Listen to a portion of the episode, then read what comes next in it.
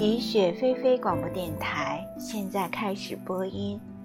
我们继续阿加莎的中东随笔。告诉我，你怎样去生活？工作制度很简单，工人们被分成几队，有挖掘经验的，看上去比较聪明且学得快的人，被派去做挖土工。大人、少年和儿童的工钱是一样的，此外还有小费，也就是说，每捡到一件文物就发一小笔奖金。挖土工是最有机会发现文物的。一块地分给他以后，他就开始边挖边找。在他之后是铲土工，他们把土铲进篮子里。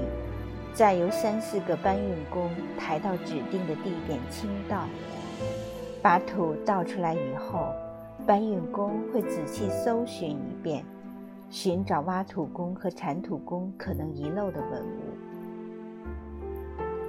搬运工大多是眼尖的孩子，不时能发现一些小护身符和珠子，因此也能拿到一份可观的奖金。工人们把捡到的东西捆在自己破烂衣衫的一角，等一天结束的时候展示出来。他们不时会拿着一件物品给马克思看，马克思一句留下或扔掉，就此决定了这件物品的命运。这些只是对待小物件，比如护身符、碎陶片、珠子等等的方法。如果发现了成堆的陶罐、被埋葬者的骨头或者土砖墙的踪迹，工头就会来叫马克思。接下来的工作就得十分小心了。马克思或马克会用刀小心翼翼地刮取陶罐、匕首或者找到的任何物品上的泥土，再用嘴吹去浮灰。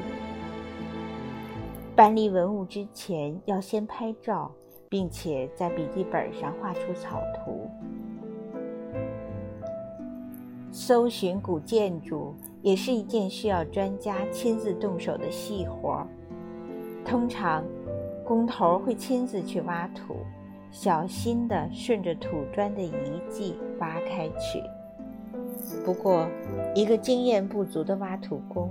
只要聪明灵巧，也能很快掌握追踪土砖墙的技艺。不久就可以听他们边挖边信心十足地说：“这是土砖。”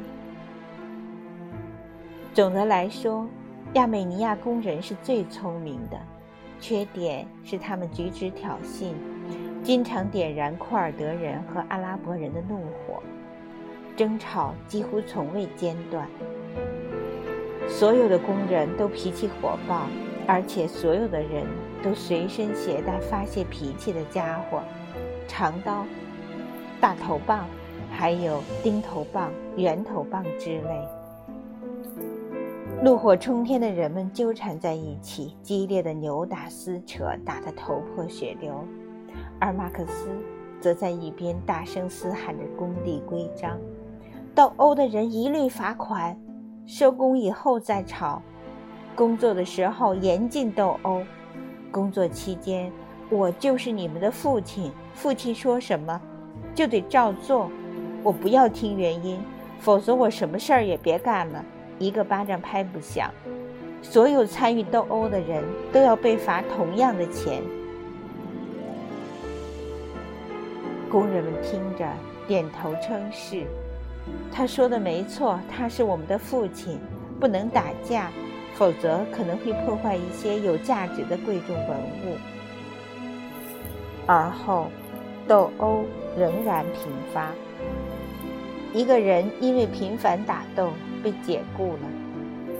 我要说的是，这种解雇并不意味着永久辞退，偶尔有人会被解雇一两天，即使是完全解雇。他们也会在下一个发工资的日子回来，要求重新被雇佣，参加下一轮工作。经过一些尝试，发工资的周期被固定为十天左右。有些工人来自很远的村子，通常自带十天的口粮，一袋面粉和几个洋葱。口粮吃光后，这些人就要求回家了。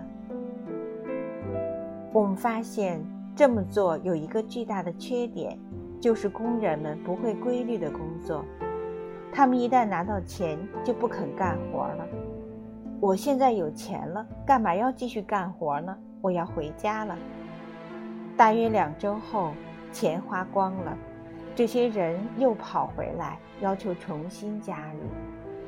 我们为此很恼火，因为一个新组的效率要远远低于已经习惯在一起干活的老鼠。法国人自有办法对付这种陋习，他们在修铁路的时候也遭遇过这种麻烦。于是他们想出一招，扣发一半的工钱，这样就可以保证工人们继续干下去。中尉建议马克思也采用这个办法，但商议之后，我们决定不这么做。因为马克思觉得这并不公平。工人靠劳动挣钱，他们有权拿到全部报酬。就这样，我们得继续忍受不断的来来去去，花在工资本上的功夫也相应增多了。随着人员不断变化，工资本上也得做修订和调整。我们每天早晨六点半到土丘。八点半歇工吃早餐，早餐有煮熟的鸡蛋和阿拉伯面包片。司机米歇尔煮好热茶，我们倒在釉瓷杯里享用。吃早餐的时候，我们会坐在丘顶上，太阳暖洋洋的，早晨的光线没那么刺眼，让周围的一切显得分外迷人。北方的远处是土耳其蓝色的群山，四周是正在绽放的小花，有红色、黄色，空气甜美极了。这是生命中最美好的时刻之一，你会庆幸生而为人。工头们开心地笑着，放牛的孩子们来到山丘上，腼腆着望着我们。他们的衣衫破烂极了，一笑起来露出两排雪白的牙齿。我想，他们看上去多开心呐！生活是多么美好！正如古老的童话里的情节，赶着牛群在山坡上漫步，时而坐一坐，时而唱唱歌。